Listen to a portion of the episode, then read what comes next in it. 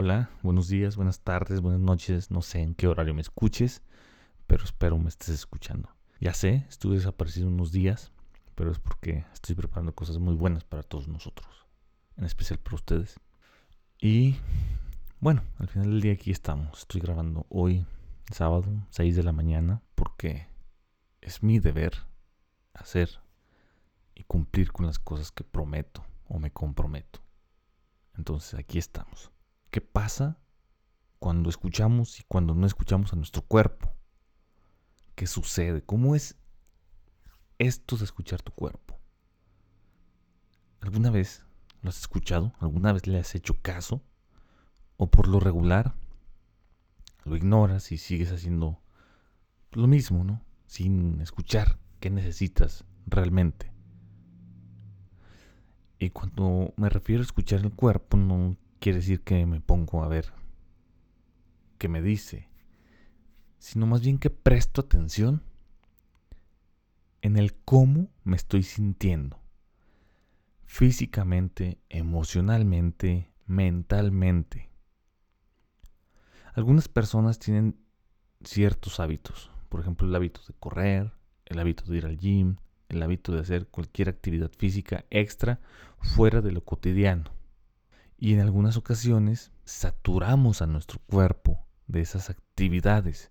Y sí, como creo que todos somos, disciplinados y constantes. Pero ¿qué pasa cuando ya no podemos más? Es ahí, justo en ese momento, cuando el cuerpo tiene que autorregularse y te pone una pausa de un modo u otro.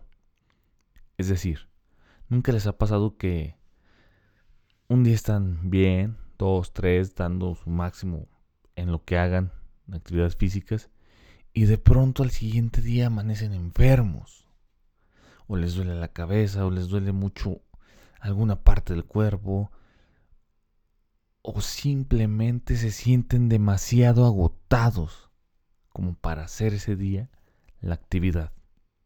Creo que ahí es cuando tenemos que escuchar a nuestro cuerpo cuando tenemos que entender que el cuerpo también necesita un descanso. Poner una pausa no está mal si ya llegamos al límite.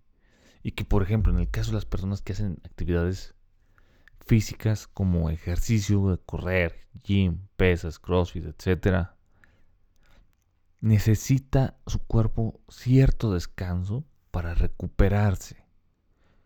Porque de otra manera, creo que no va a funcionar o no vamos a obtener los mismos resultados que esperamos si no lo dejamos descansar. Pero no solamente es la fatiga y el cansancio físico, sino también el mental. ¿No les ha pasado que de pronto están sometidos a demasiado estrés de la vida misma, del trabajo, de las relaciones, de la gente alrededor y también se enferman? También les duele la cabeza, también tienen falta de apetito, insomnio, etc. Esto es porque no estamos escuchando el cuerpo. El cuerpo está diciendo, para allá, dame un break, déjame descansar unos dos días, déjame descansar un ratito. Y no lo hacemos, no lo escuchamos. A veces es más por capricho o porque nos estamos sintiendo demasiado bien o demasiado mal y decimos, ahorita se me pasa. No, es aquí, cuando tenemos que aprender escuchar el cuerpo, escuchar lo que necesitamos, ya sea física, mental o espiritualmente. Hay un límite de tolerancia para nuestro cuerpo para soportar todo lo que hacemos diario. Y si no le das el descanso adecuado, si no le pones pausa, si no lo escuchas de la manera que tendríamos que aprender a escucharlo, no vamos a obtener los resultados que estamos esperando. No vamos a llegar a ningún lado, nos vamos a quedar estancados, simplemente por el hecho de no escucharlo, simplemente por el hecho de no descansar, simplemente por el hecho de no parar un poquito. En Jiu-Jitsu hay algo que, que le llaman tapeo y entrena mañana. Y se refiere al hecho de que es mejor rendirte cuando ya no hay escape, cuando no hay otra salida, en lugar de hacerte el valiente y lesionarte y entonces sí dejar de asistir de tres días a 3, 5, 10 meses. ¿Por qué? Porque te lesionaste, porque te fracturaste, porque te zafaste un ligamento, simplemente por el hecho de no tapear. Tapear es rendirse. Entonces, ¿qué caso tiene forzarme al límite de que no escuche a mi cuerpo si voy a tener que parar como consecuencia de no haber hecho una pausa? Una pausa es diferente a parar. Una pausa es darte el tiempo necesario para la recuperación. Parar es dejarlo de hacerlo por X razón. Creo que aprender a escuchar nuestro cuerpo es un arte que nos beneficia, es algo que nos retribuye con el hecho de poder obtener más resultados y continuar sin tener que parar por un periodo de tiempo prolongado a consecuencia de la falta de energía, de alguna lesión, de alguna enfermedad. Porque quiero recordarte que la mente también es parte de tu cuerpo. Y si la estás fatigando de más, colapsa.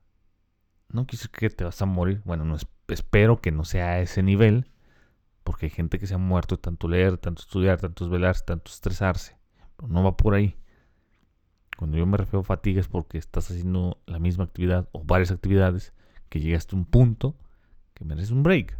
Y un break puede ser que si todos los días haces ejercicio, un día no hagas y vayas al cine y vayas a la calle y disfrutes y lees un libro. Un break puede ser que en lugar de leer tus 300 páginas de un libro, veas dos, tres capítulos de una serie. Un break es romper esa rutina para darle tiempo de que se recupere el cerebro y descanse. ¿Y cómo rompemos la rutina? Pues haciendo cosas que cotidianamente no hacemos. Cosas que normalmente dejamos de lado porque siempre estamos enfocados en, en hacer o en crear nuestra mejor versión día con día. Pero hoy quiero decirte que también darte un break, ir al cine, echar hueva, salir por las chelas, estarte acostado un día completo, te ayuda a ser esa mejor versión de ti que estás creando a través de todos los hábitos que tengas.